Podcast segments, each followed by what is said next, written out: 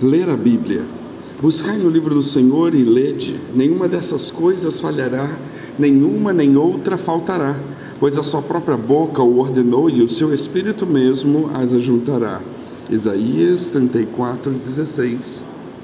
Quando Isaías escreveu o verso, muitas coisas ditas e prometidas por Deus ainda não haviam sido concretizadas.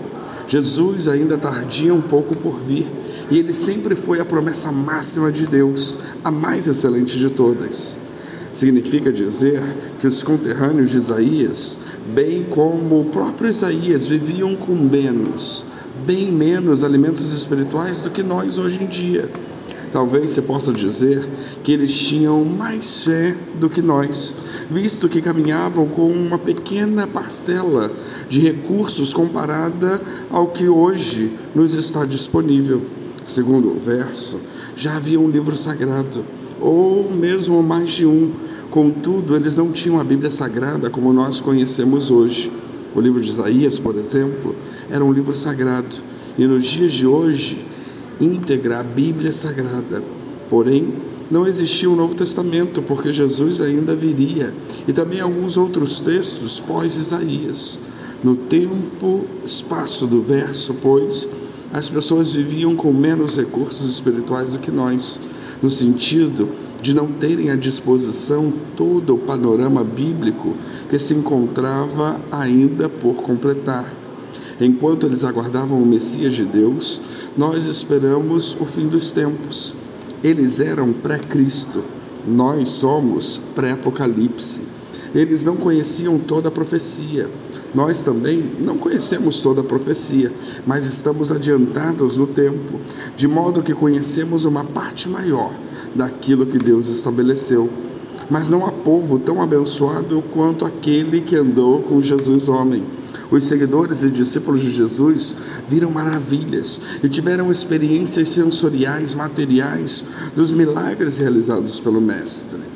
Nós lemos em nossas Bíblias histórias fantásticas sobre curas e milagres e temos pouca ou mesmo nenhuma experiência profunda com os milagres de Deus. Nós não temos como dimensionar essas situações, pois ler não é o mesmo que viver e experimentar. Nós somos testemunhas do que lemos e ouvimos, enquanto Pedro e companhia são testemunhas oculares dos atos de Cristo Jesus. Eles conviviam e partilhavam de tudo um pouco com Jesus. Eles ouviam a sua voz, viam o Deus homem face a face, ouviam-o falar literalmente.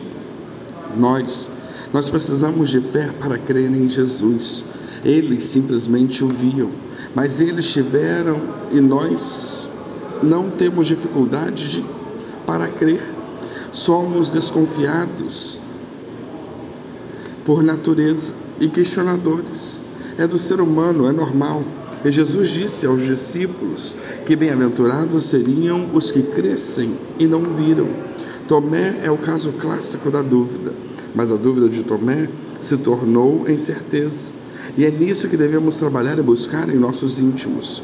Confiança plena em Deus Pai, porque Ele não falha, Ele não tarda, Ele não erra, especialmente Ele assim ordenou em palavras que formam as Escrituras sagradas.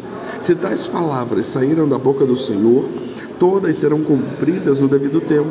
E Jesus nos ensina sobre a palavra de Deus. O céu e a terra passarão, mas as minhas palavras jamais passarão. Mateus 24, 35. Quando Deus Pai tirou o povo hebreu do Egito, ele havia dito que tudo era deles, até o que não era. Eles levariam consigo e nenhuma unha ficaria. Isso nos mostra e ensina que Deus Pai não faz nada pela metade, ou seja, com o Senhor o que foi dito se concretiza. Nossa parte para conhecermos o agir de Deus se cinge em buscar no livro as promessas de Deus. Ou seja, trocando em miúdos, nós devemos ler a Bíblia para conhecermos a vontade de Deus. Nós devemos ler a Bíblia para alimentarmos o nosso coração, alma e espírito, pois ela é nossa comida espiritual. Nós precisamos ler a Bíblia para nos lavarmos de nossa imundícia.